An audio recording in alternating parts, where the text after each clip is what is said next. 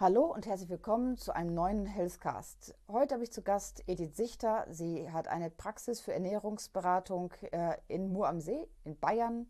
Sie ist äh, Ernährungswissenschaftlerin, Kräuterexpertin und zeigt uns diesmal, was man so alles in der Natur finden kann und wie man es verarbeitet. Also ich freue mich sehr, ich habe zu Gast Frau Edith Sichter. Sie hat eine Praxis für Ernährungsberatung in Mur am See, das ist in Bayern, äh, südwestlich von Nürnberg. Ähm, Frau Sichter, stellen Sie sich doch mal kurz vor. Mhm. Ja, also auch herzlich willkommen und danke, dass ich mhm. eben hier beim Interview mit dabei sein kann. Ja, zu meiner Person. Also ich bin Ernährungswissenschaftlerin, arbeite als Ernährungsberaterin und bin auch Kräuterpädagogin. Und wie Sie schon gesagt haben, meine Praxis ist hier eben in Mittelfranken, das ist eben beim Altmühlsee im fränkischen Seenland, eine sehr, sehr schöne Gegend, muss man sagen. Also wirklich eine Tourismusgegend, ein Erholungsgebiet, wo wirklich viele Leute auch Urlaub machen, ähm, weil einfach die Gegend auch sehr abwechslungsreich ist. Und hier habe ich quasi eben so meine, meine Zelte aufgeschlagen und die Praxis eröffnet 2018 und das läuft eigentlich seitdem ganz gut. Also wird sehr, sehr gut angenommen. Also es kommen viele Patienten zu mir, die ich eben eins zu eins betreue, aber dann eben auch Vorträge gebe, Workshops, Kurse. Natürlich jetzt in Corona-Zeiten ist das ein bisschen schwierig, da muss man eben oft auf Online-Angebote ausweichen, aber ansonsten auch das. Und wo liegen so Ihre Schwerpunkte in Ihrer Praxis? Was haben Sie am häufigsten? Adipositas? Wo liegt der Schwerpunkt? Mhm. Also Adipositas ist schon mal ein gutes Stichwort. Die Schwerpunkte da, wo die Menschen das eigentlich auch am meisten brauchen. Also Adipositas, Gewichtsreduktion ist natürlich eine Sache davon. Das kommt ganz, ganz häufig vor. Natürlich auch die Folgeerkrankungen oder Begleiterkrankungen, die damit verbunden sind. Also oft hat man dann eben auch noch erhöhten Blutdruck dabei oder erhöhte Blutfettwerte, erhöhten Cholesterinspiegel oder auch eben dann Diabetes Typ 2. Das kommt da einem alles mit rein. Aber natürlich gibt es dann auch Menschen, die sagen, ich habe jetzt eigentlich keine Gewichtsprobleme, ich vertrage nur bestimmte Lebensmittel zum Beispiel nicht so gut. Und da kommt dann eher so das, der Bereich einfach der Unverträglichkeiten, dass man sagt, okay, Laktose, Fructose, Sorbit, Histamin, solche Sachen. Und dann gibt es eben auch vor allem jüngere Menschen, die sich dann zum Beispiel auch für alternative Ernährungsformen interessieren, also für vegetarische oder vegane Ernährung und sich da einfach informieren wollen, wie kann ich denn diese Ernährung gestalten, dass ich auch wirklich alle Nährstoffe bekomme. Also das sind so die Hauptpunkte und man kann eigentlich auch in jedem dieser Bereiche das Thema äh, Wildpflanzen und Wildkräuter extrem gut integrieren, weil man eigentlich immer auch sehr, sehr gute ähm, Schnittstellen auch hier findet. Sie hatten es ja schon angesprochen, Wildkräuter. Sie sind Kräuterpädagogin. Was ist das? Was ist das, genau?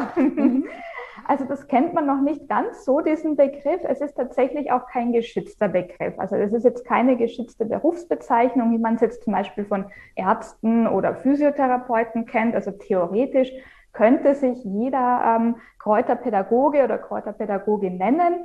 Genauso ist es auch mit Ernährungsberatern. Also auch das ist leider noch nicht geschützt. Aber trotzdem ähm, gibt es natürlich Ausbildungen in dem Bereich. Und ich habe damals in, also ich komme ja ursprünglich aus Wien.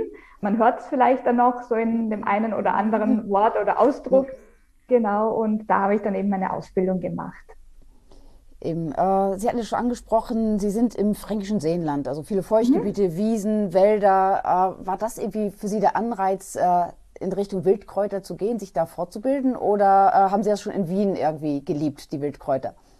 Ich habe es tatsächlich schon in Wien geliebt. Ähm, es ist nämlich so, also gerade beim Studium der Ernährungswissenschaften ist alles extrem theoretisch. Also man, man wälzt Studien, ähm, weiß sehr, sehr viel über die Nährstoffe, aber oft fehlt so ein bisschen der Praxisbezug dabei. Also das hat mich eigentlich schon immer gestört.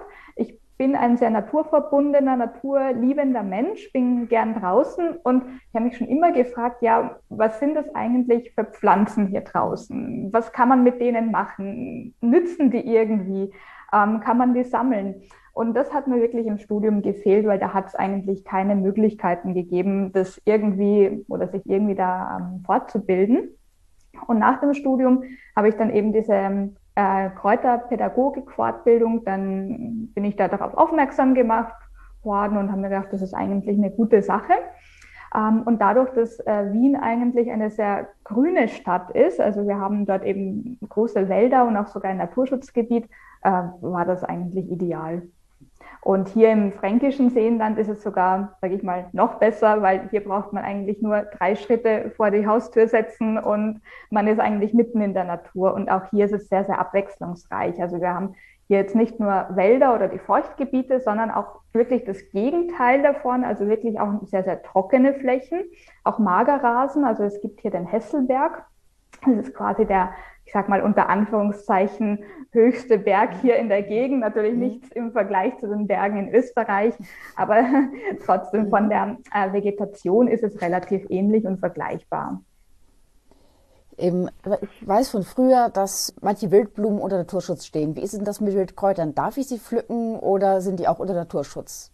Mhm. Das ist unterschiedlich geregelt. Also manche stehen unter Naturschutz, definitiv. Ähm, es gibt ja auch so eine rote Liste, die wird auch jährlich quasi überarbeitet und aktualisiert. Und da kann man dann zum Beispiel auch immer nachschauen, also welche äh, Pflanzen stehen gerade unter Naturschutz und darf ich sie pflücken, ja oder nein. Oder oft ist es auch in Bestimmungsbüchern zum Beispiel ähm, als Anmerkung angeführt, dass die Pflanze unter Naturschutz steht. Und die darf man natürlich dann nicht pflücken und nicht mitnehmen. Ähm, das, das ist tatsächlich verboten. Auch ist zum Beispiel das äh, Sammeln oder Pflücken in Naturschutzgebieten verboten. Selbst wenn die einzelnen Pflanzen äh, dann nicht unter Naturschutz stehen, aber wenn sie sich in diesem Naturschutzgebiet befinden, dann darf ich sie nicht mitnehmen. Aber in der Regel weiß man das auch, wenn man sich in so einem Gebiet befindet. Also das ist dann immer ausgeschildert und dann weiß man, okay, dann ist eben Pflücken verboten um, mit welchen Strafen wird man bedroht, äh, wenn man jetzt vielleicht doch mal versehentlich das falsche Kraut äh, geschnitten mhm. haben sollte? Mhm. Ja, das ist tatsächlich von äh, Bundesland zu Bundesland unterschiedlich geregelt. Also es gibt eigentlich Strafen in Form von bestimmten Geldsummen. Das kann jetzt von 50 Euro reichen bis Tausende von Euro. Das ist unterschiedlich, aber ich sage auch mal, also wo kein Kläger, da kein Richter. Äh, Wenn es natürlich niemand bemerkt, äh, wird man auch keine Strafe bekommen, aber trotzdem ähm, haben einfach solche Regelungen ja auch einen Sinn. Diese rote Liste oder dieser Naturschutz ja, wird einfach davon abgeleitet, dass es zum Beispiel von einer Pflanze einfach nicht mehr so viele Arten gibt oder es gibt einfach nicht mehr diese großen Bestände. Und wenn das jetzt jemand ähm, pflücken würde oder viele Leute pflücken würden, dann äh, wird sich natürlich auch die Pflanze dann äh, dezimieren und irgendwann vielleicht sogar aussterben. Gibt es Regeln, wie man sie pflückt, damit es einmal Naturschutz oder naturkonform ist, so wie man Pilze ja auch nicht rausreißt, sondern abschneidet? Gibt es das auch bei Kräutern? Mhm, das gibt es auch, ja. Mhm. Also das gibt es einerseits auch rechtlich geregelt, tatsächlich. Also es gibt die sogenannte Handstraußregelung. Das heißt, man darf eben nur kleine Mengen mitnehmen. Also das ähm, leitet sich eigentlich ähm, aus dem Bundesnaturschutzgesetz ab. Da gibt es eben einen Paragraphen dafür und der regelt das. Und da steht eben auch drinnen, also im Prinzip, man darf sich frei in der Natur bewegen. Man darf auch äh, natürlich als Privatperson Dinge aus der Natur entwenden, also Pflanzen, Pflanzenteile, Früchte, Samen, Äste zum Beispiel auch oder Kastanien, auch Pilze. Aber es muss eben eine kleine Menge sein, also einfach so haushaltsübliche Mengen, die man dann mitnimmt und auch für einen selber oder auch für die Familie bestimmt sein. Also jetzt nicht irgendwie so, dass man sagt, ich gehe jetzt pflücken und verkaufe das dann kommerziell in, in großer Menge. Genau, und man muss auch die Pflanze dann pfleglich entwenden. Also so steht das eben auch in diesem Gesetz. Also man darf sie eben nicht irgendwie grob beschädigen oder mit den Wurzeln komplett ausreißen oder sogar zum Beispiel einen Baum fällen. Das wäre auch nicht mhm. ähm, erlaubt natürlich. Das heißt, ich habe eine Schere oder ein Messer dabei, ein scharfes, um es abzuschneiden, äh, das Pflänzchen, äh, damit ich es nicht mit den Wurzeln beschädigen würde. Genau, das wäre eine gute Möglichkeit, ja. Mhm. Mhm. Gut, wachsen eigentlich in Deutschland überall die gleichen Wildkräuter? Jetzt abgesehen mal von den Bergen, da wachsen wahrscheinlich andere, aber oder gibt es da wie ich ähm, Unterschiede, je nachdem, wo sie pflücken, ob sie jetzt in Schleswig-Holstein oder in Bayern pflücken? Mhm. Also jein. Ich sage mal so, es ist immer beides im Prinzip. Also es gibt ähm, sogenannte ja, Allerweltspflanzen, die natürlich fast überall wachsen. Also jetzt nicht nur in Deutschland, sondern auch überall fast auf der Welt. Also ganz klassisch zum Beispiel der Löwenzahn. Das wird man jetzt in Bayern genauso finden äh, wie in Norddeutschland oder irgendwo mhm. anders in Europa. Ähm, der ist ziemlich anpassungsfähig, aber dann gibt es natürlich wirklich auch diese Spezialisten, wo man sagt, gut, die gibt es tatsächlich nur in einer bestimmten klimatischen Region zum Beispiel. Also ganz ähm, deutlich ist eigentlich der Unterschied auch so zwischen Küstenregionen, Küstengebieten und dann den Gebirgsregionen. Also da hat man wirklich so die größten Unterschiede. Im Gebirge zum Beispiel äh, hat man oft den Enzian, das ist so eine ganz klassische Pflanze, mhm. die eben eher äh, so trockene Standorte liebt. Es muss sonnig sein, ähm, es müssen bestimmte Böden vorhanden sein, Kalk zum Beispiel. Das sind einfach so gute Möglichkeiten für den Enzian zu wachsen. Und dann auf der anderen Seite, wenn man jetzt nach Norddeutschland in die Küstengebiete zum Beispiel schaut, ähm, jetzt in die Nordsee, äh, da gibt es ja dieses Schlick, diesen Schlamm quasi, mhm. da in Küstenregionen, wo man so schön durchgehen kann. Und da wachsen zum Beispiel auch bestimmte Pflanzen. Also die wachsen tatsächlich in diesem Schlick drinnen, der sehr, sehr salzhaltig ist. Also die Pflanzen brauchen dann auch dieses Salz zum Wachsen. Das ist zum Beispiel ganz außergewöhnlich, weil eigentlich Salz gar nicht so gut ist äh, für Pflanzen, aber eben diese eine Art mag das. Das ist der Kurzehrenqueller, also auch mhm. ein ganz witziger Name. Mhm. Und die Pflanze, ähm, die hat so ganz, ganz äh, fleischige äh, Stiele, also ganz fleischige Stängel, Triebe. Und wenn man die dann bricht, dann knackt das auch so ein bisschen. Ähm, sie ist auch grün, hat aber keine Blätter in dem Sinne und schmeckt auch ganz salzig. Ähm, also man kann sie essen. Also ist eigentlich ja äh, ganz besonders die mhm. Pflanze auch. Eben, also hat jede Region so ein bisschen was äh, Besonderes. Kann man so sagen, ja. Zumindest die mhm. Extrem, die Extrem, auf jeden Fall, die Extremregionen, also Küste bzw. Berge.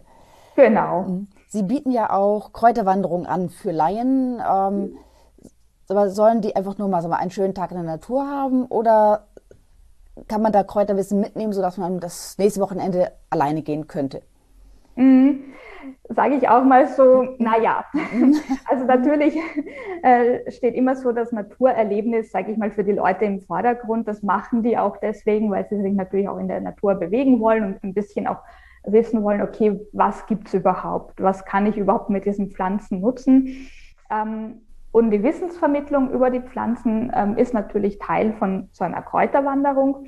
Aber ich sage mal so, nach einer Kräuterwanderung wird man äh, noch nicht fähig sein, wirklich alles zu überblicken und alles äh, genau bestimmen zu können. Also das sage ich auch aus meiner eigenen Erfahrung. Ich habe selber auch ewig gebraucht, um wirklich ein geschultes Auge dafür zu bekommen, die Sicherheit zu bekommen und wirklich zu sagen, gut, aufgrund dieser und jener Merkmale handelt es sich um die eine Pflanze und dann eben um die andere Pflanze. Also das muss man wirklich ähm, häufig üben, also am besten öfters mal an so einer Wanderung teilnehmen, sich das öfters zeigen lassen, zum Beispiel auch an unterschiedlichen Standorten oder zu unterschiedlichen Jahreszeiten, weil die Pflanzen verändern ja auch ihr Aussehen äh, mhm. Jahr über. Äh, das heißt, eine Pflanze kann im Frühling komplett anders aussehen als im Herbst. Und das muss man natürlich dann auch wissen. Genau, also da muss man sich dann so ein bisschen herantasten. Genau. Äh, bieten Sie dann, Sie bieten ja einzelne Tage an. Gibt es auch irgendwie so eine, eine, Reihe, dass Sie sagen, hier, ich biete dir einen Kurs an über das Jahr verteilt mit sechs Wanderungen, damit du einfach mal die Pflanze in jedem Wachstumsstadium siehst und lernst, kennenlernst? Mhm. Ja, also ich biete immer Wanderungen im Frühling oder Frühjahr an und dann nochmal zum Beispiel im Herbst. Also das kann auch dann tatsächlich dasselbe Gebiet sein, aber dann eben zu diesen unterschiedlichen Jahreszeiten, dass man auch wirklich dann den Unterschied äh, vor Ort auch sieht, was hat sich eigentlich getan so in dieser Pflanzenwelt. Mhm. Also das ist auf jeden Fall wichtig, ja. Äh, bieten Sie diese Kurse über Ihre Praxis an oder bucht man sie privat oder äh, in einer Gruppe mit, was ich, 30 Leuten oder Volkshochschule, mhm. was auch immer? Ja, genau. Also mhm. eigentlich ist alles mhm. möglich. Also mhm. äh, vor Corona habe ich es auch über die Volkshochschule angeboten. Also das war die Volkshochschule Gunstenhausen hier ähm, in der Nähe. Das hat auch immer sehr gut funktioniert, aber man kann es genauso auch privat buchen. Also ich habe auch sehr oft Anfragen von Freundeskreisen, größeren Familien, die sagen, okay, wir möchten einfach gemeinsam irgendwie was machen und dann buchen wir das. Das ist auch äh, auf jeden Fall möglich. Oder auch zum Beispiel Firmen, Betriebe, die sagen, wir brauchen irgendwas Spezielles, irgendwas Besonderes für die Mitarbeiter oder wir wollen irgendwie so ein Teambuilding zum Beispiel machen. Da eignet sich das dann auch zum Beispiel sehr gut. Äh, also einfach auch für solche Events. Hier wachsende Kräuter gibt es auch so mal Doppelgänger, die vielleicht giftig sind oder bei denen man vielleicht auch nur Magenschmerzen bekommt? Oder äh, sind sie so eindeutig und einmalig unsere Kräuter, dass man sich da nicht vertun kann? Da kann man sich sehr vertun, ja. also das ist auf jeden Fall ein ganz, ganz großes Thema, auch bei den Kräuterwanderungen. Also wie erkenne ich zum Beispiel ähm, Doppelgänger, wenn es wirklich welche gibt bei bestimmten Pflanzen? Mhm. Also das ist wirklich das A und O.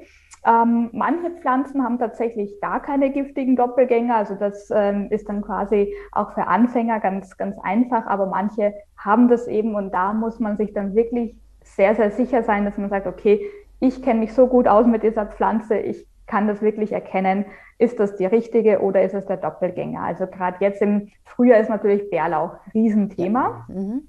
Ähm, viele gehen jetzt raus zum Bärlauch sammeln und es gibt eigentlich jedes Jahr immer diese Meldungen, ja, dass äh, doch wieder irgendjemand ähm, sich mit Maiglöckchen oder sonst irgendwas äh, vergiftet hat, weil es vielleicht gar nicht die falsche Bestimmung war, aber die Blätter zum Beispiel beim Pflücken irgendwie dann doch noch mit reingekommen sind äh, vom Maiglöckchen oder von einer anderen Pflanze. Also da ist eben auch ganz wichtig, nicht irgendwie mit der Sichel einfach so drüber zu gehen und alles abzuschneiden, sondern wirklich jedes Bärlauchblatt auch tatsächlich einzeln zu pflücken und wirklich zu schauen, ist das Bärlauch oder habe ich mich gerade verschaut und habe zum Beispiel den Aaronstab gepflückt. Also das ist so eine Verwechslung. Also jetzt im Moment ist ja der Bärlauch noch sehr klein. Also der mhm. kommt gerade jetzt äh, so aus der Erde, mhm. so mit ganz mhm. kleinen Blättchen. Und zeitgleich an vielen Standorten kommt jetzt auch der Aaronstab raus. Und mhm. der hat auch eben in diesem Anfangsstadium auch diese kleinen grünen Blätter, die dann eben so ähnlich aussehen wie beim Bärlauch. Und da muss man dann genau hinschauen. Also beim Bärlauch ist es zum Beispiel so, dass die Blattadern äh, parallel laufen. Und beim Aaronstab bilden sie eher ein Netz. Und wenn man das zum Beispiel weiß, hat man schon mal ein Kriterium, wo man sagen kann, ich kann diese Pflanzen unterscheiden. Geht es auch am Geruch? Ich meine, Bärlauch ist ja sehr, sehr knoblauchartig. Mhm. Ja, also der Geruch ist zwar ein Erkennungsmerkmal, aber ähm, ich sage mal so, das kann man nur einmal einsetzen. Weil sobald man das Bärlauchblatt in die Hand genommen hat, ist natürlich der Geruch an den Fingern oben. Mhm. Man hat ihn auch schon in der Nase drin. Der mhm. bleibt ja auch ein, eine Zeit lang. Mhm. Äh, vielleicht sogar, wenn man es äh, probiert hat, dann ist er auch schon im Mund. Und wenn man zum Beispiel gleich darauf in die Hand nimmt, kann man es nicht mehr so gut unterscheiden am Geruch. Also weil ähm, sich einfach hier ähm, ja diese Geruchsteilchen sozusagen immer noch auf der Hand befinden oder in der Nase. Okay, also genau. Liebe anschauen und nicht dran riechen. Genau, also wirklich mhm. lieber, lieber sich Merkmale nochmal raussuchen, wie ich es zum Beispiel wirklich über die Optik unterscheiden kann äh, oder über die Merkmale der Pflanze. Das ist eben ähm, ganz, ganz wichtig. Also der Bärlauch zum Beispiel, der hat immer zwei Blätter die eben mit einem separaten Stiel quasi aus der Pflanze herauswachsen. Also das wäre zum Beispiel auch ein, ein Merkmal, das haben mhm. andere Doppelgänger dann zum Beispiel nicht. Ähm, oder er hat zum Beispiel von der, von der Unterseite, äh, hat er so eine Blattader, wenn man die, ähm, die quasi knickt, dann macht das auch so ein Geräusch, dann macht das wirklich so ein Knickgeräusch. Mhm. Also das kann man zum Beispiel auch nochmal gut verwenden als Erkennungsmerkmal. Das heißt, man muss ein bisschen aufpassen, aber man kann sie durch, äh, durchaus unterscheiden. Ja, auf ja. jeden Fall. Mhm. Also wenn man wirklich das gesehen hat, also Bärlauch, dann Maiglöckchen gesehen hat, Herbstzeitlose gesehen hat, Aaronstab gesehen hat äh, und da wirklich ein paar Mal, äh, das sage ich mal, geübt hat, ähm, dann kann man das auf jeden Fall unterscheiden. Eben, zum Beispiel Wildkräuter, die Sie sammeln, die werden ja auch gegessen. Isst man sie jetzt mhm. wegen des Geschmacks oder weil sie eine medizinische oder gesundheitliche Wirkung haben? Oder beides? Ich würde sagen beides. genau. Äh, und es hängt auch tatsächlich beides äh, voneinander ab. Also diese Geschmacksstoffe, die wir in den Wildpflanzen drinnen haben, können gleichzeitig auch gesundheitsfördernde Wirkungen haben. Also das geht tatsächlich Hand in Hand. Ähm, viele Wildkräuter oder Wildpflanzen haben sehr bittere oder sehr herbe Geschmacksnoten. Das kann am Anfang ein bisschen verwirrend sein, weil man das einfach noch nicht gewohnt ist, weil in unseren normalen Kulturpflanzen, also wenn man jetzt an Salat zum Beispiel denkt, das schmeckt ja eigentlich fast nach gar nichts oder ja. zumindest mhm. sehr neutral, genau. Und das ist eigentlich bewusst herausgezüchtet. Also man hat einfach gemerkt, dass das bei den Kunden besser ankommt, wenn die Sachen einfach nicht herb und nicht bitter schmecken, sondern eben sehr mild. Ähm, und diese Stoffe sind jetzt draußen. Bei Wildpflanzen sind sie natürlich immer noch drin. Und ich finde es persönlich sehr schade, dass diese Sachen oder diese Stoffe herausgezüchtet wurden, weil die tatsächlich äh, eine positive Wirkung auf den Körper haben können. Also gerade zum Beispiel Bitterstoffe. Also früher ähm, haben die Menschen viel, viel mehr Bitterstoffe aufgenommen, als sie es jetzt eigentlich tun. Und es ist über die Bitterstoffe zum Beispiel auch wirklich viel Erfahrungswert und viel, sage ich mal, volksmedizinisches Wissen auch äh, überliefert worden, was sich jetzt auch in Studien und Untersuchungen zum Beispiel teilweise auch so wirklich bestätigt hat. Wenn man jetzt zum Beispiel an so Traditionen irgendwie von früher denkt, ist es auch so, dass früher die Menschen zum Beispiel so einen Verdauungsschnaps oft getrunken haben. Mhm. Und das kennt man so irgendwie auch mhm. aus, aus Berghütten zum Beispiel. Es gibt jetzt irgendwie einen Enzian-Schnaps oder Wermut-Schnaps, sowas in der Richtung. Und da sind natürlich ganz viele Bitterstoffe mit drin. Also der Enzian ist eine sehr bittere Pflanze auch. Und das haben die Menschen eigentlich verwendet, um einfach die Verdauung ein bisschen anzuregen, um fettreiche Speisen besser verdauen zu können und wenn man heutzutage zum Beispiel in die Apotheke geht, sieht man ja auch bei ganz vielen ähm, Magen-Darm-Tees oder Magen-Darm-Säften, Mischungen äh, bei Verdauungsproblemen, dass eben auch solche Pflanzen mit drinnen sind, die einfach bitter schmecken. Ähm, gibt es Kombinationen von Wildkräutern, die man vielleicht eher nicht machen sollte oder irgendwas, was sich besonders anbietet? Oder kann man einfach, was man gesammelt hat, einfach in die Salatschüssel schmeißen? Ja, also das kommt ein bisschen drauf an, sage ich mal, ob man hm, ja, Kräuteranfänger ist oder nicht, würde ich mal mhm. sagen, vom Geschmack her. Weil natürlich die Wildkräuter wirklich sehr intensiv schmecken. Das, also viele davon, das muss man schon sagen. Es ungewohnte Geschmäcker, ungewohnte Aromen. Sie sind viel, viel intensiver als Gemüse. Und daher würde ich jetzt am Anfang erstmal dazu raten, dass man die so ein bisschen als Beigabe oder ein bisschen nur als Gewürz verwendet. Weil man sonst einerseits vom Geschmack völlig überwältigt wird. Und viele sagen dann auch, ähm, wenn sie Wildkräuter zum ersten Mal probieren, also wirklich in einer größeren Menge, dass man dann auch Verdauungsprobleme bekommt, weil der Körper einfach diese Stoffe noch gar nicht in der Menge und Konzentration gewohnt ist, weil sie ja so in, in Obst und Gemüse auch äh, weniger vorkommen. Das heißt, da kann man zum Beispiel einfach normales Gemüse als Basis nehmen und dann als Mischung mit rein äh, dann die Wildkräuter. Also das wäre mal ein guter Anfang. Und wenn man das gewohnt ist, kann man die Verhältnisse dann natürlich auch umdrehen und sagen, gut, äh, ich mache die Basis aus Wildpflanzen und äh, für ein paar Geschmacksnuancen schneide ich mir noch einen Apfel rein oder eine Karotte, was auch immer dann dazu mhm. passt. Wie bereite ich denn zu? Kalt, warm, als Pesto oder wie macht man das? Mhm. Das kommt auch natürlich auf die Pflanze drauf an. also nicht alles oder nicht jede Zubereitungsart passt natürlich zu jeder Pflanze. Da muss man sich halt anschauen, welche Eigenschaften hat die, welche Aromen hat die und wie kommen diese Aromen am besten zur Geltung. Also wir haben zum Beispiel ähm, bei uns auch Pflanzen, die sind verwandt mit den ganz normalen mediterranen Küchenkräutern. Also es gibt zum Beispiel den Dost. Das ist einfach eine Oregano-Art, also die wächst bei uns mhm. in Deutschland. Also da kann man sein eigenes Oregano quasi ähm, draußen sammeln. Mhm. Also ganz toll, schmeckt auch super, riecht auch super. Ähm, und das ist zum Beispiel ganz normal und klassisch, dass man sagen kann, gut, das trockne ich mir jetzt, dann kann ich das so ein bisschen zerreiben und rebeln und habe eben ein Gewürz für Pasta, Soßen und Pizza. Also ganz normal, wie man es eben bei Oregano oder Basilikum dann auch machen würde. Andere Pflanzen eignen sich jetzt nicht ganz so gut zum Trocknen. Also jetzt zum Beispiel gerade Bärlauch ähm, ist ein gutes Thema. Der verliert dann eher so diese ätherischen Öle, diese äh, geschmacks- und geruchsgebenden Stoffe. Also das ist eher was, wo man sagt, das esse ich jetzt frisch. Oder ich lege es mir zum Beispiel ein. Also das wäre dann ganz gut eben als Pesto zum Beispiel. Das hält sich dann auch wunderbar. Oder dann zum Beispiel einfach in ein Öl. Man kann die Blätter zum Beispiel oder auch die Knospen, also die sind ja auch wunderbar vom Bärlauch, die mhm. kommen aber erst später.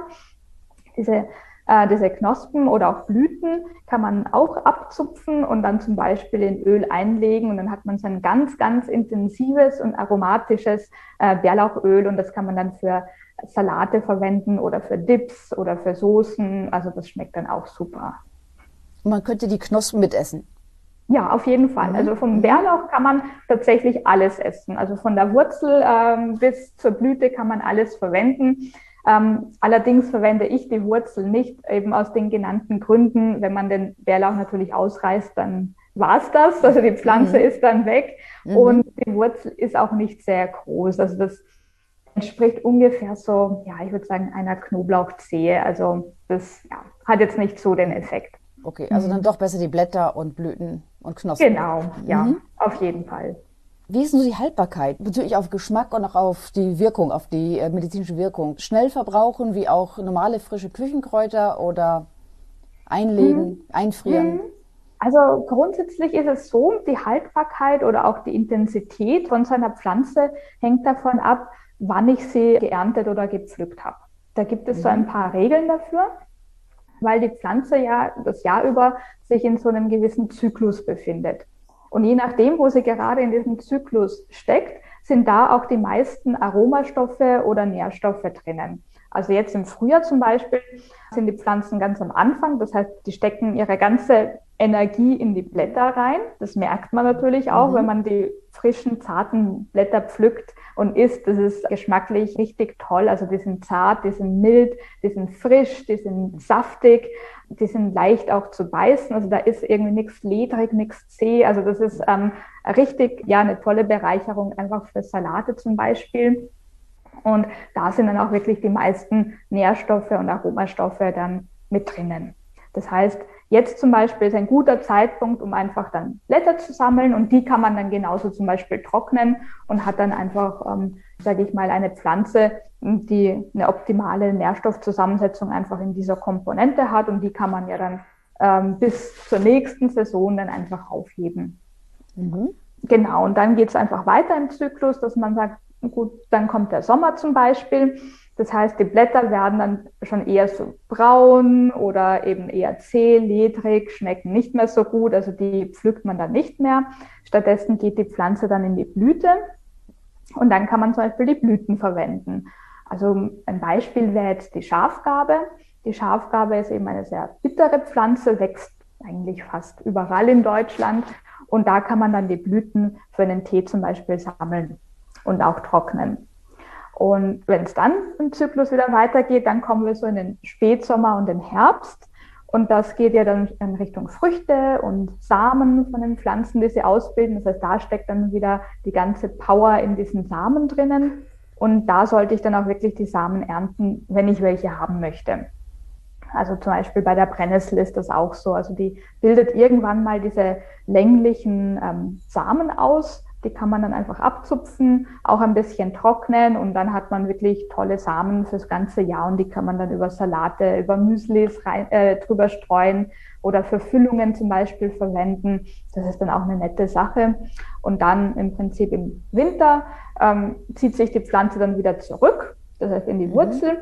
Und wenn es dann zum Beispiel Pflanzen gibt, wo man die Wurzel verwenden kann, da müsste man dann die Pflanze eben mit der Wurzel ausheben. Also der Löwenzahn wäre zum Beispiel auch so ein Beispiel dafür.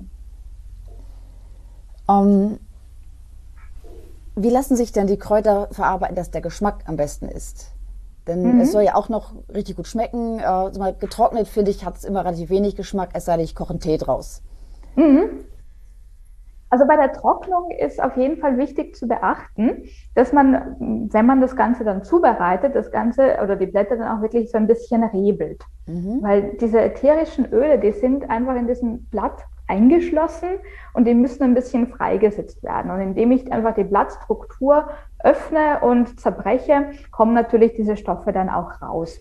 Also das wäre bei getrockneten Kräutern nochmal eine Option, um das zu verstärken. Mhm. Aber man kann dann zum Beispiel auch nochmal ähm, bestimmte Einlegemethoden verwenden, also in Öl, in Essig, in Alkohol zum Beispiel. Gerade Öl bietet sich eigentlich am allerbesten an, weil Öl ein Geschmacksträger ist. Das heißt, alle Geschmacks- oder Aromastoffe binden sehr gerne an Öl und von dem her wird da der Geschmack nochmal wirklich verstärkt und zur Geltung gebracht. Kann ich auch auf eigene Faust Wildkräuter sammeln? Oder ich nehme ein Buch, ein Bestimmungsbuch mhm. und gehe jetzt auf die Wiese. Ist das möglich? Mhm. Oder sagen Sie, äh, nee, komm, erst ein Kurs, sonst die Bilder alleine reichen nicht? Mhm, genau, also wenn man mhm. sich so noch nicht mhm. damit beschäftigt mhm. hat, ist es definitiv zu wenig. Also klar, man kann es probieren, aber am Ende wird man wahrscheinlich trotz Buch nicht wirklich wissen, ja, war das jetzt richtig meine Bestimmung oder nicht. Also weil es ist einfach so, dass ähm, oft die Pflanzen doch anders aussehen als auf dem Bild, als auf dem Foto und dann weiß man es nicht. Also mir geht es nach wie vor immer noch so bei manchen Pflanzen, dass man da steht und sich denkt, ja, ich kann es eigentlich nicht eindeutig bestimmen.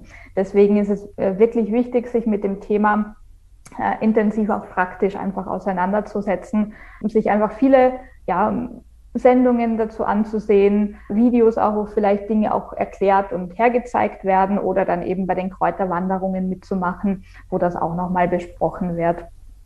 Aber wie gesagt, also mit der Zeit wird man sicherer und dann äh, hat man einfach so dieses gewisse Auge dafür. Gibt es wie Stellen, bei denen man die Kräuter überprüfen lassen kann? Bei Pilzen kann ich ja meine Pilzsammlung, äh, ich glaube, einem Förster zeigen oder einem Apotheker und der sagt, ey, der ist giftig. Geht das auch bei mhm. Kräutern oder ist das so ein bisschen eigenes Risiko? Das ist eher so eigenes Risiko. Also mir mhm. wären jetzt keine Stellen bekannt, wo man das abgeben könnte. Also bei den Pilzen ist es ja anders. Da gibt es ja die Pilzsachverständigen, die sich das eben auch anschauen. Also die machen dann oft zum Beispiel einmal in der Woche, einmal im Monat irgendwo auf einem Markt oder so einfach so eine Körbchenkontrolle, wo man mit dem Körbchen hingeht und die schauen das wirklich durch. Aber für Kräuter ist mir das jetzt nicht so wirklich bekannt. Also da äh, ist wirklich wichtig, dass man ja selber die Verantwortung trägt und auch wirklich so diesen Grundsatz befolgt, wenn ich eine Pflanze nicht hundertprozentig eindeutig bestimmen kann, dann lasse ich sie da stehen und probiere sie auch gar nicht. Äh, Habe ich die Möglichkeit, kann ich Wildkräuter im Garten, im heimischen Garten ziehen oder mal auch im Blumentöpfchen, sowas wie Giersch zum Beispiel? Ja, also das geht. Klar ist es auch so, manche gehen besser, manche schlechter. Also manche lassen sich nicht so gut kultivieren, aber zum Beispiel Giersch ähm, wäre jetzt eine gute Möglichkeit. Also der ist wirklich sehr, sage ich mal, anspruchslos. Das mhm. wissen vielleicht dann auch viele Gärtner schon. Der ist ja eigentlich so ein ganz, ganz ähm, gefürchtetes Unkraut. Ja. Und äh, ich sage eigentlich zu Unrecht, weil er ist eigentlich wirklich eine ganz tolle Pflanze und wenn man die wirklich regelmäßig integriert in die Ernährung, wirklich auch Masse aberntet, dann kann der sich gar nicht so äh, dermaßen ausbreiten, wie wenn man einfach nichts damit macht. Aber nichtsdestotrotz macht es vielleicht Sinn, dem Giersch ähm, einen gewissen Platz äh, im Garten einzuräumen, wo man sagt, den pflanze ich eher in einen großen Bottich, in einen großen Topf, damit er wirklich ein begrenztes Wachstum einfach hat und sich nicht grenzenlos und uferlos äh, überall ausbreiten kann. Mhm. Mhm. Äh, zum Schluss ähm, Ihre Top 5 äh, Kräuter, Wildkräuter, was den Geschmack angeht und warum? Und Ihre Top 5 Wildkräuter, was mhm. die medizinische Wirkung angeht und warum? Ja, okay, meine Top 5. ähm, ja, also ich möchte gleich mal mit dem Giersch weitermachen, weil mhm. der Giersch wirklich ein gutes Beispiel ist. Also ich liebe ihn total und ich habe ihn absichtlich in meinem Garten angepflanzt. Also manche werden sich jetzt an den Kopf greifen, oh Gott, jetzt ist der Garten verseucht mit Giersch. Ja, natürlich, er breitet sich auch äh, bei mir aus, logisch. Aber ich habe eigentlich so das äh, umgekehrte Problem. Also ich, ich esse viel zu viel davon, als dass er wirklich irgendwie so in der Menge nachwächst, dass ich sage, ich habe jetzt wirklich genug. Also eigentlich müsste sich noch viel, viel schneller ausbreiten, dass ich wirklich auch an meine, äh, meine Dosis äh, hier rankomme. Aber er ist wirklich ähm, geschmacklich sehr toll. Also er erinnert ja vom Geschmack so an eine Mischung zwischen Karotte ähm, und Petersilie, so von meiner Empfindung her. Gerade natürlich auch, wenn er jung ist, sind die Blätter total zart und das ist auch der Vorteil, wenn man Wildkräuter oder Kräuter im Garten hat, man kann die eigentlich quasi immer jung halten. Weil wenn man die natürlich immer wieder aberntet, müssten die immer wieder neu von neuem kommen, neue Blätter bilden.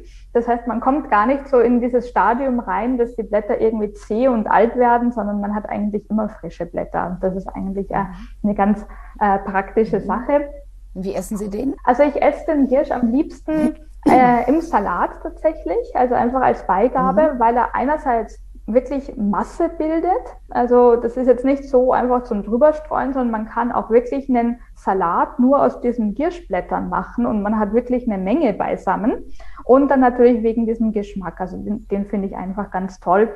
Und jetzt beim Erhitzen ähm, habe ich so das Gefühl, dass da eigentlich ein bisschen was vom, vom Aroma auch äh, verfliegt. Also das ja, ist jetzt bisher nicht ganz so gut gelungen. Also ich bin wirklich ein Fan davon, ihn frisch zu essen. Das ist so mhm. eigentlich mein, mein Lieblingsrezept, genau. Und was ich sonst auch noch sehr gern esse, ist die Brennnessel. Die wäre auch noch so die zweite unter meinen äh, Top 5, weil die Brennnessel ein, eine sehr milde Wildpflanze ist. Das hat man ja relativ selten jetzt bei den Wildpflanzen. Und man kann die super als Basis verwenden für zum Beispiel ähm, bestimmte Füllungen. Also das ist eigentlich ganz gut, wenn man irgendwie Teigtaschen macht oder Knödel macht, dann kann man die eben super mit hineinverarbeiten oder auch zum Beispiel in eine Lasagne kann man die dann äh, in die Soße mit mhm. reintun. Man kann eine Suppe daraus machen, man kann sogar Spinat daraus machen äh, und hat auch wirklich eine große Menge. Also auch das ist eine Pflanze, die uns wirklich Menge liefert zum Sattwerden, wo man wirklich eine Hauptspeise daraus machen kann. Und das finde ich persönlich einfach sehr sehr, sehr spannend sowas, dass man sich wirklich davon auch ernähren kann. Wie finde ich das Pieksen? Ich meine, Brennnessel mhm. brennt, wie der Name sagt. Mhm. Ja, also beim Pieksen, das ist immer so mhm. die Mutprobe bei den Kräuterwanderungen. Mhm. Äh, es gibt Techniken, wie man sie wirklich mit den bloßen Händen angreifen kann, ohne dass man sich eben verbrennt. Wenn man ganz genau hinschaut bei der Brennnessel, sieht man, dass die Brennhaare in eine bestimmte Richtung wachsen. Und wenn ich die Brennnessel dann einfach äh, in der Richtung auch anfasse, dass ich quasi die Brennhaare einfach in eine Seite abknicke, dann kann nichts mehr passieren. Mhm. Das ist ungefähr so wie bei einem Fell von einem Tier, also dass ich einfach in die Richtung äh, die Hand bewege, wo auch die Fellrichtung hinzeigt und nicht irgendwie dagegen. So ist es eben auch bei der Brennnessel. Und dann kann man sich zum Beispiel, wenn man das Blatt direkt essen möchte, diese Brennhaare so in die Innenseite vom Blatt einklappen, mhm. sich so ein kleines Paket daraus schnüren und das dann einfach in den Mund tun, kauen und dann äh, ist da eigentlich auch gar nichts. Mhm. genau. Ja, und äh, wenn man natürlich eine ganz große Menge pflücken will, dann ist es schon ratsam, wenn man Handschuhe verwendet, dann geht es einfach, äh, sage ich mal, schneller. ja. Mhm. Eben, aber dann auch nur diese ganz äh, jungen, grünen, feinen Blätter, oder? Ja, auf jeden Fall. Also äh, die Brennnessel äh, verjüngt sich ja nach oben hin. Das heißt, man nimmt immer so die obersten Triebe, schneidet die ab und die alten Blätter, die lässt man sowieso links liegen, weil die schmecken ja dann auch gar nicht. Mhm. Gut, genau. damit haben wir zwei. Ihre genau. Ja. es geht noch weiter. Also ich habe noch sehr, sehr viele Pflanzen. Super. Genau. Äh, was ich dann auch sehr gern habe, ist zum Beispiel der Spitzwegerich.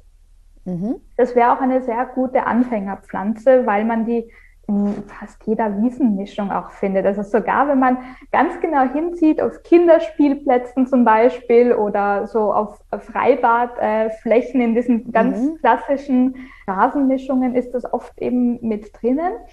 Und das ist auch eine sehr milde Pflanze. Also man kann die dann eben auch zum Beispiel für Salate verwenden oder eben für Füllungen ähm, oder mal in ein Pesto auch mit hineingeben oder in eine Suppe mit hineingeben. Das ist eben alles möglich. Und gleichzeitig kann man die Pflanze aber auch trocknen, also die äh, Blätter auch trocknen und dann zum Beispiel im Winter ähm, als Tee verwenden.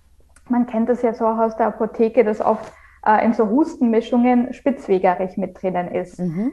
Also gerade wenn man dann so ein bisschen angeknackst ist, hat man da dann noch einmal was für den Winter. Also das ist dann eben auch ähm, sehr praktisch, dass man eben was hat, wo man die Pflanze quasi frisch essen kann und wo man sie dann eben auch noch ähm, haltbar gemacht äh, sozusagen zu sich nehmen kann. Mhm.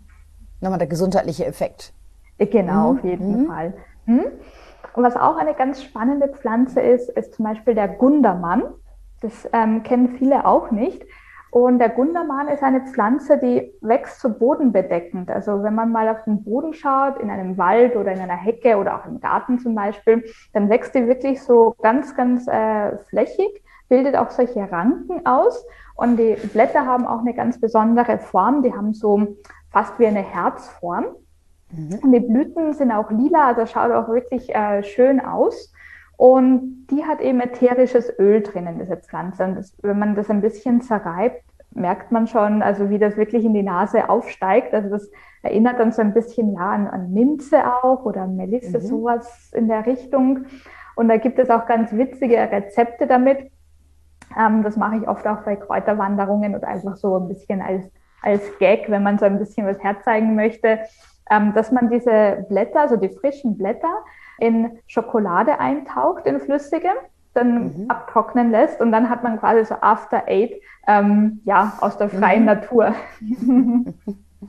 Kann man auch die Blüten verwenden oder nur die äh, Blätter? Auch die Blüten, auf jeden Fall. Also es gibt ganz, ganz viele essbare Blüten auch. Also jetzt nicht nur vom Gundermann, sondern auch von anderen Pflanzen. Zum Beispiel wäre auch die Taubnessel so eine Pflanze, die hat so ähnliche Blüten. Die gibt es in Weiß, in, in Gelb, äh, auch in Violett. Und die kann man eben abzupfen und dann hat man eine wunderschöne Deko für Salate oder für Desserts zum Beispiel. Also das sieht dann wirklich toll aus. Mhm. Also kann man mit Löwenzahn oder Gänseblümchen dann zum Beispiel genauso auch machen. Genau. Gut, ich glaube, wir haben jetzt drei. Äh, ja. Mhm. genau, zwei fehlen noch. Ähm, da fällt mir dann noch die Schafgabe ein. Also die Schafgabe mhm. äh, ist auch eine sehr gute Pflanze. Ist theoretisch auch Anfänger geeignet, aber man muss ein bisschen mit der Bestimmung aufpassen, dass man nicht doch ähm, irgendwo einen giftigen Doppelgänger hat. Also das wäre etwas, das sollte man sich dann doch noch ein bisschen besser durchlesen und aneignen für die Bestimmung. Mhm. Aber grundsätzlich kommt sie auch fast überall vor, also auch in diesen typischen Wiesenmischungen. Im Garten kommt sie vor, ähm, ja, in, auf Hecken, Waldrändern, ähm, oder auch eben Kinderspielplätzen. Ich kann sie immer wieder nur erwähnen oder eben solchen Freibadflächen. Da findet man es eben dann halt sehr klein natürlich, aber kommt vor. Und da kann man eben auch sowohl die, die Blätter als auch die Blüten verwenden. Und beides ähm, hat einen sehr bitteren Geschmack. Also das ist wirklich eine extrem bittere Pflanze. Muss man sich ein bisschen dran gewöhnen. Aber wie schon gesagt, diese Bitterstoffe haben ja auch eine gewisse Wirkung im Körper. Und wenn man jetzt sagt, gut, ich möchte die Pflanze jetzt nicht selber pflücken, das ist mir jetzt alles ein bisschen zu mühsam, kenne ich mich nicht aus, kann man es natürlich genauso auch getrocknet als Tee im, ja, in der Apotheke oder im Reformhaus ähm, in der Drogerie kaufen. Also auch das gibt es dort. Und ähm, verwendet wird so medizinisch oder auch volksmedizinisch, zum Beispiel bei äh, so Unterleibsbeschwerden, wenn man sich irgendwie unwohl fühlt, so ein bisschen zu Krämpfen neigt, Bauchschmerzen neigt, Menstruationsbeschwerden, dann hat die Pflanze eben einen sehr lindernden Effekt und das kann das Ganze so ein bisschen auflösen. Also das wäre so äh, eben ein mhm. Bereich, wo man sie einfach gut anwenden kann. Hilft es auch bei der Verdauung, weil Sie sagten, viele Bitterstoffe? Genau, mhm. genau. Das heißt, man könnte es auch in Alkohol einlegen äh, und das dann als Schnaps, also als Verdauungshilfe nach dem mhm. Essen trinken.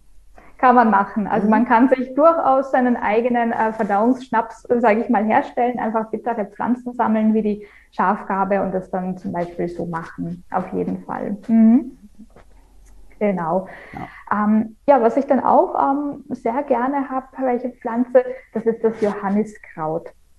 Ähm, Johanniskraut mhm kennt man vielleicht schon so ein bisschen, so eben auch so aus dem Apothekenbereich. Da gibt es eben mhm. viele Präparate.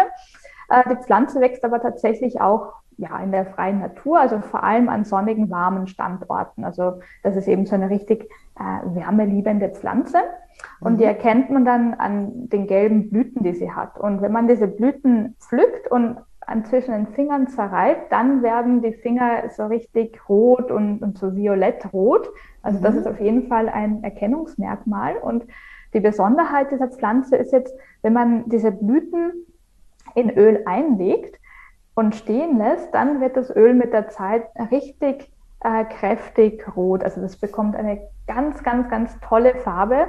Und das ist natürlich auch ein Hingucker. Also das kann man auch super zum Beispiel verschenken, wenn man sagt, ich brauche jetzt irgendwie für jemanden ein besonderes Geschenk und ich möchte irgendwie was selber machen, dann könnte man zum Beispiel äh, so ein Johanniskrautöl auch selber herstellen. Genau.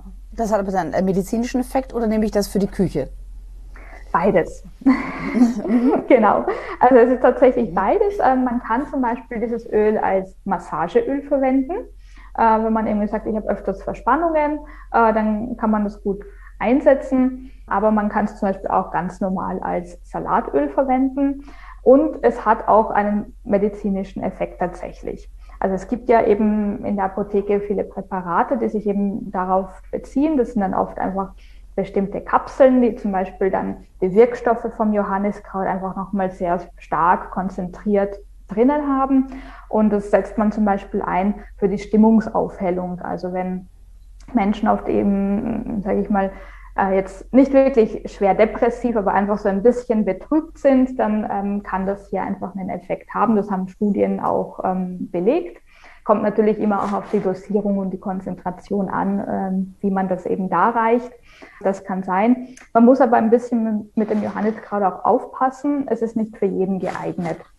Mhm. Ähm, manche Menschen, wenn sie das ähm, einnehmen oder sich jetzt zum Beispiel auch damit einreiben würden, könnten äh, dann von der Sonne, sage ich mal, so ein bisschen ja solche Ausschläge auf der Haut bekommen. Also da reagiert man ein bisschen mit der Sonne. Muss man schauen, ob man dann zu so einer Menschengruppe dazugehört, die da einfach empfindlich reagiert. Muss man ein bisschen ausprobieren.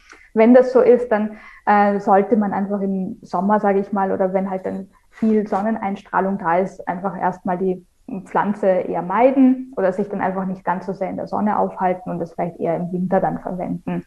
Ähm, genauso kann es auch sein, dass zum Beispiel das Johanniskraut auch die Wirkung der Pille ein bisschen aufheben kann. Also wenn Frauen oder Mädchen mit der Pille verhüten, dann äh, sollten sie kein Johanniskraut einnehmen. Sie sagten, man kann es als Massageöl verwenden und es ist äh, kräftig rot. Verfärbt sich die Haut oder ist das, äh, verfärbt die Haut nicht?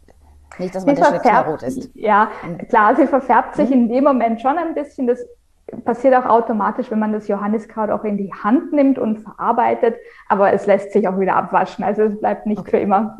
Okay. Okay. Mhm. Genau. Ich glaube, das waren fünf, äh, die Sie während des Geschmacks leben. Welche fünf sind Ihre Heilkräuter Ihrer Wahl? Mhm. So die Top, die mhm. man haben sollte, wenn man irgendwelche Wehwehchen hat. Mhm. Also das eine habe ich schon erwähnt, das war die Schafgabe. Also die ist mhm. einfach volksmedizinisch ähm, sehr, wird, wird sie einfach traditionell sehr gerne angewendet, eben vor allem bei so, ähm, sage ich mal, Verdauungsverstimmungen äh, kann man da zum Beispiel einen Tee daraus zubereiten und dann einfach ähm, trinken. Dann, sage ich mal, was wirklich so ein heimisches Superfood ist, ist die Brennnessel.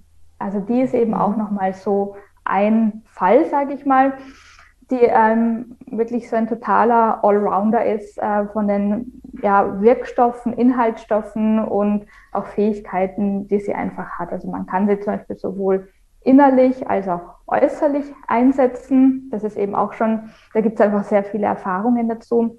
Äh, oder da hat man sie einfach oft in so, sage ich mal, ähm, Lotions drinnen oder Shampoos oder ja, einfach so Wässern, die man einfach für die Kopfhaut verwendet weil mhm. sie einfach hier die Durchblutung der Kopfhaut anregen kann. Und wenn man jetzt Probleme hat, zum Beispiel mit Schuppen oder irgendwie sagt, hm, äh, das passt nicht so ganz, dann kann man zum Beispiel äh, so ein Brennnesselwasser auch äh, für die Kopfhaut verwenden. Also das kann man entweder selber machen oder kaufen. Das gibt's ja dann auch in allen Drogerien oder Apotheken oder Reformhäusern. Mhm. Mhm. Und wo sie auch sehr gern angewendet wird, ist zum Beispiel bei Eisenmangel. Also viele haben ja Problem mit Eisenmangel. Das lässt sich ja dann im Blutbild dann auch feststellen. Also das wird dann auch der, der Arzt dann zum Beispiel feststellen ähm, und entweder dann ein Präparat verschreiben oder man sagt, gut, ich möchte es eher pflanzlich haben und suche mhm. mir dann eine geeignete Pflanze in der richtigen Dosierung. Und da gibt es zum Beispiel dann auch schon Säfte, wo die Brennnessel wirklich ganz stark konzentriert ist auch oder auch andere eisenreiche Kräuter und das kann man dann eben dann auch in die Ernährung zum Beispiel mit integrieren. Also das ist auch nochmal so ein wichtiger Punkt. Die Brennnessel ist wirklich sehr mineralstoff, sehr eisenreich, hat auch eine gute Eisen Verfügbarkeit, also wo man quasi auch eine gute Kombination hat mit anderen Nährstoffen. Also zum Beispiel hat die Brennnessel Eisen und Vitamin C und beides mhm. fördert sozusagen die Eisenaufnahme im Körper.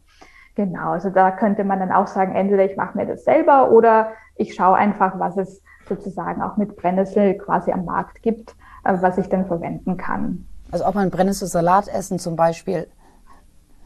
Ja, mhm. genau. Also das das ist auf jeden Fall auch sehr hilfreich, so generell einfach als bisschen als Prävention auch gegen Nährstoffmängel, weil unsere, sage ich mal, normale Kost hat natürlich zwar auch Nährstoffe, Vitamine und Mineralstoffe, aber wenn man das vielleicht nicht ganz so optimal zusammenstellt und einem dann doch bestimmte Lebensmittelgruppen fehlen, dann kann es natürlich schon sein, dass man irgendwo einen Nährstoffmangel entwickelt.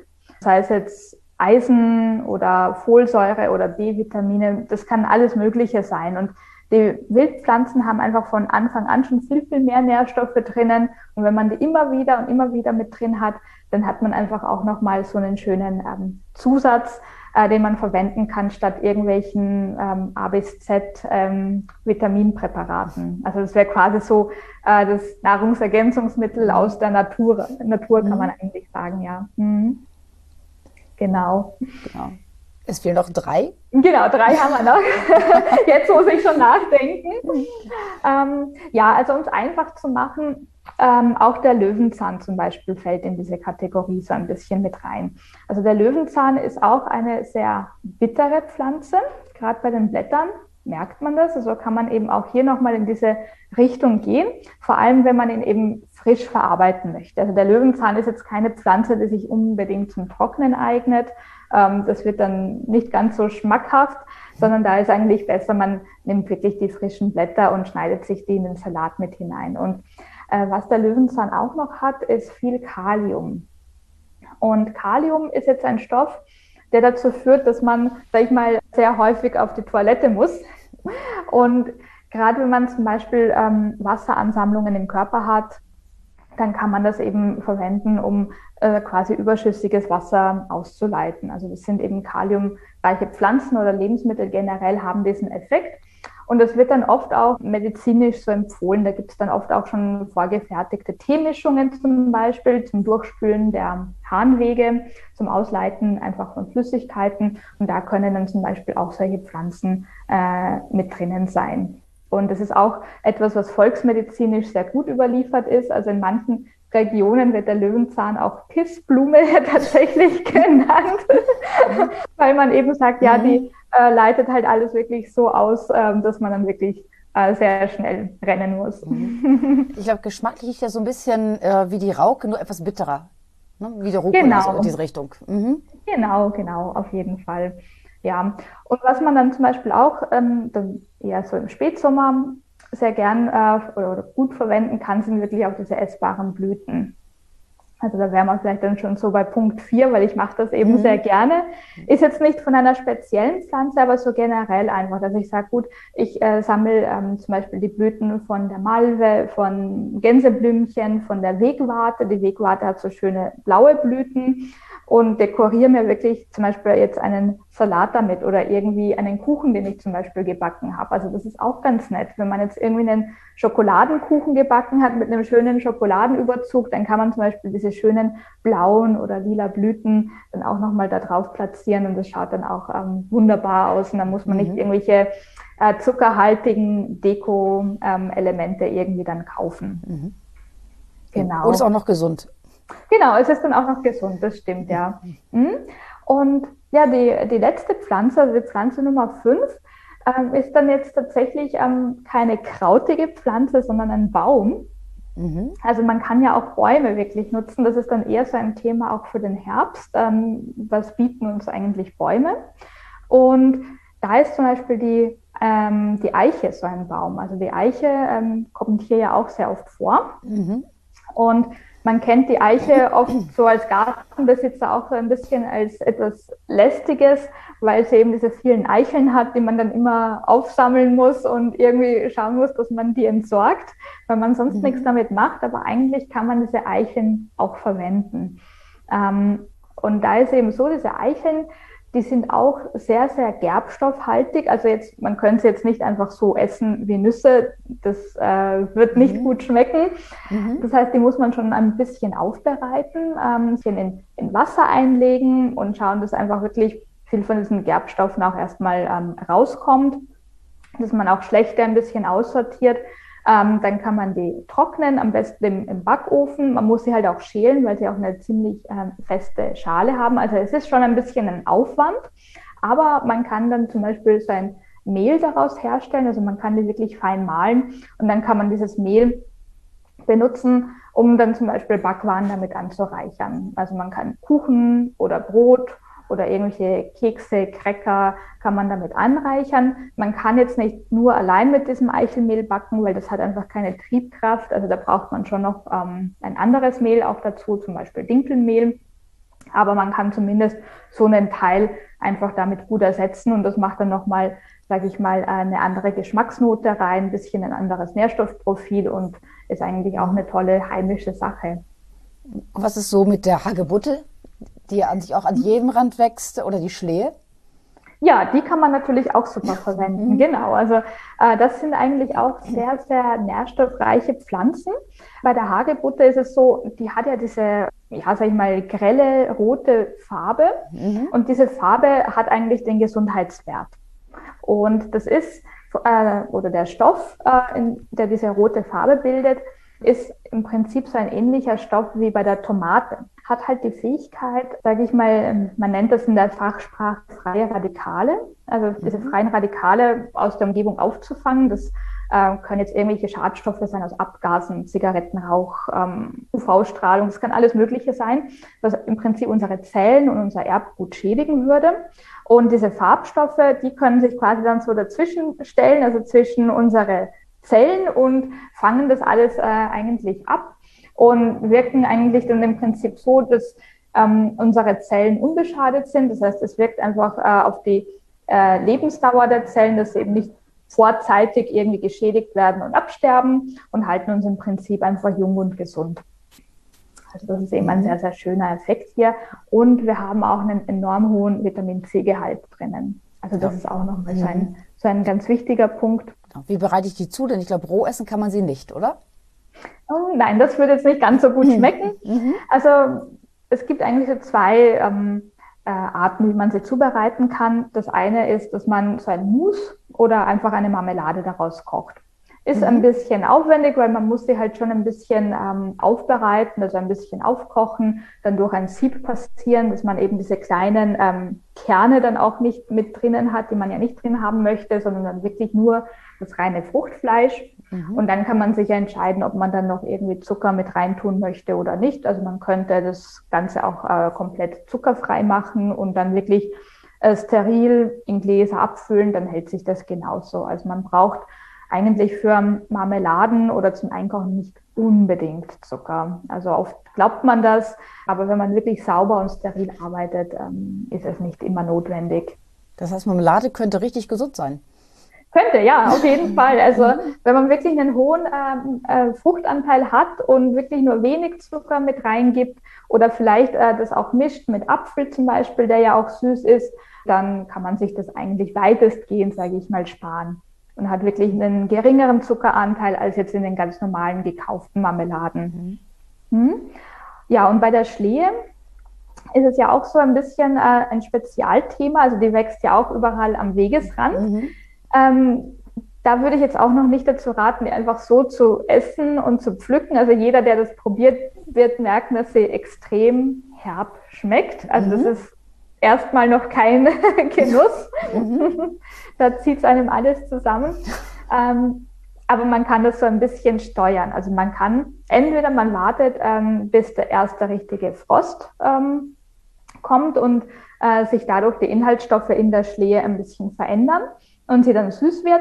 Oder man kann sie halt auch schon herb quasi ernten, zu Hause in die Gefriertruhe stecken und dann rausnehmen und dann schmeckt sie auch nochmal süß.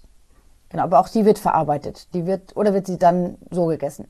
Die kann man auch so essen, also mhm. sowohl als auch. Man kann mhm. sie wirklich einfach so, ähm, ja, sag ich mal, als Snack essen oder mhm. sie dann tatsächlich auch nochmal verarbeiten. Also entweder auch nochmal als Mousse oder Marmelade oder man kann auch so einen äh, Schlehensaft daraus machen. Also da kann man das Ganze quasi, also diese Schlehen ähm, Früchte kann man dann in Wasser einlegen und wirklich lange ziehen lassen. Und dann bekommt man ähm, ein sehr, sehr aromatisches Wasser daraus, mhm. ähm, was auch eingefärbt ist. Also das hat dann so eine rötliche, rosa Farbe und schmeckt, also für mich zumindest, ein bisschen nach Kirsche. Also das ähm, ist dann mhm. eigentlich ähm, ein ganz, ganz äh, nettes Getränk auch. Mhm. Die Schlee ist aber auch gesund oder ist sie nur lecker? Sie ist auch gesund, auf jeden Fall. Ja. Also einerseits, also wenn man wirklich zu den harten, hartgesottenen Menschen gehört, dann kann man sie natürlich auch schon herb essen. Dann hätte man im Prinzip ähm, auch diese Gerbstoffe. Also das, was, äh, was den Mund so pelzig macht, dieses komische Gefühl im Mund, das sind Gerbstoffe und die wirken zum Beispiel auch antibakteriell. Also die können im Körper so kleine äh, Wunden, kleine Entzündungen dann eben besser abheilen lassen. Also sowas, ähm, so wirken im Prinzip Gerbstoffe nicht nur in der Schlee, sondern auch in anderen Pflanzen. Ähm, aber in der Schlee haben wir auch wiederum diese Farbstoffe. Also jetzt nicht wie in der Hage, Hagebutte, also dieses Rote, sondern wir haben da eben eher so diesen violetten Blauton. Aber im Prinzip wirkt das eben auch auf dieselbe Art und Weise. Also auch da, wenn man jetzt zum Beispiel so ein Getränk herstellt und dann sieht, aha, da ist jetzt Farbe drinnen, dann hat diese Farbe tatsächlich eine Wirkung in meinem Körper. Also das ist ganz mhm. spannend. Mhm. Frau Sichter, ich danke Ihnen recht herzlich. Das war ich sehr, sehr umfassend antworten. Ich glaube, äh, man sollte wirklich mal eine Kräuterwanderung bei Ihnen buchen, wenn man also irgendwie in der Nähe von, von Nürnberg ist, südwestlich von Nürnberg ist, im, äh, im das Mur am See. Mhm. Dann wäre es, glaube ich, eine gute Idee, einfach mal bei Ihnen anzurufen, zu sagen, wie sieht's aus, gibt es einen Kurs, äh, gibt es eine Wanderung, wie viele Leute, wie viele Leute brauche ich, wenn ich spontan vorbeikomme? Mhm. Genau, also das kann man auf jeden Fall anfragen. Mhm.